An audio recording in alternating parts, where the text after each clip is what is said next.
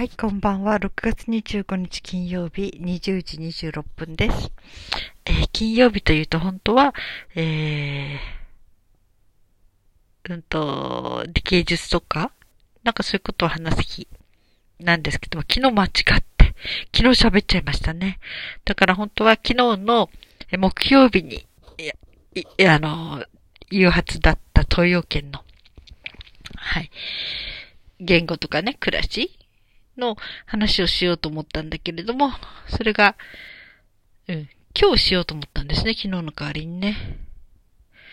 だけどなんかちょっと今日それもできない感じで、なんかさっき打撲、足を打撲してしまいまして、うん、今ちょっとご挨拶だけみたいな感じですね。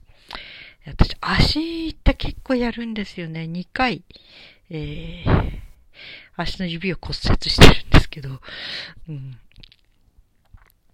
なんかいつも不注意でね、思いっきりガーンってぶつけちゃって、うん、やるんですね。今日もぶつけたんだけど、まあでもその、うずくまるほどにさやさじゃなかったので、多分骨折はしてないと思うんですね。打撲って感じ。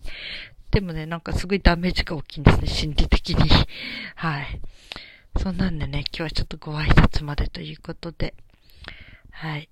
えー今ちょっといろいろ考えてるんですね。あの、えー新しいアカウントになってから、うん。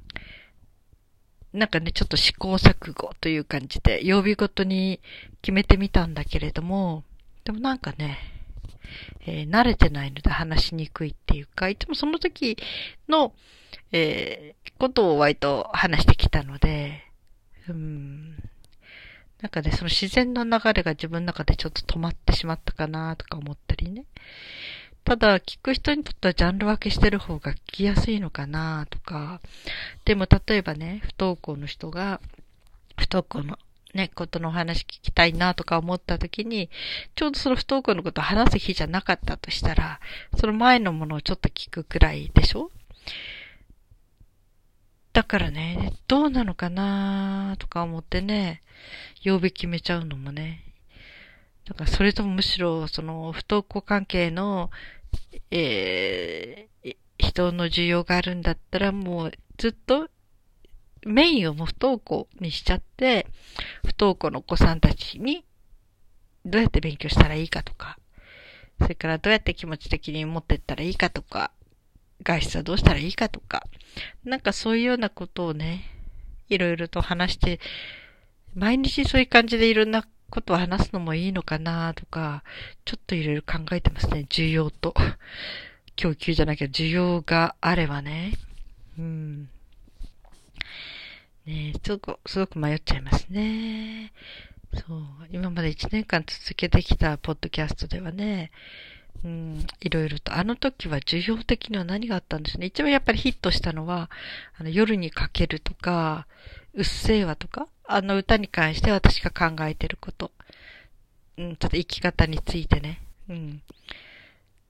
なんか役に立つかなと思うようなことを話したときに若い人たちの反応が結構熱くていろいろ聞いてくれていましたね。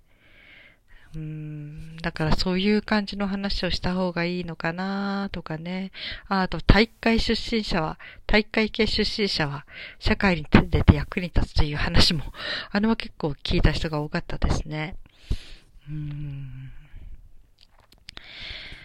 だからね、あんまりこう、テーマを絞っちゃわないのもいいのかなとか、本当に今ちょっと迷ってますね。うん。まあそんなんで、そうね、その語学にしてもね、東洋圏とか西洋圏とか言ってるけど、だいたい10日20日、もう2週間ぐらいになるのかなこういう形になってからね。だけどやっぱり語学関係っていうのは聞いてくれる人が少ないですね。まあ娘に言わせると自分が習いたいとか知りたい言語以外は全然普通興味持たないもんだからねっていうので、そう言われればそうだよねとか思っちゃって。うーん、だから、ねえ。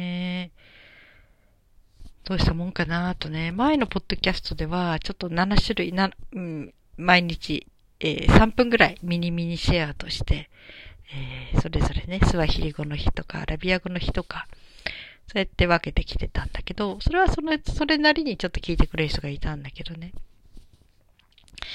今ちょっと一日にまとめちゃったりとかね。ちょっとね、だから本当にちょっと試行錯誤、どうしたらいいのかなって思ってますね。うん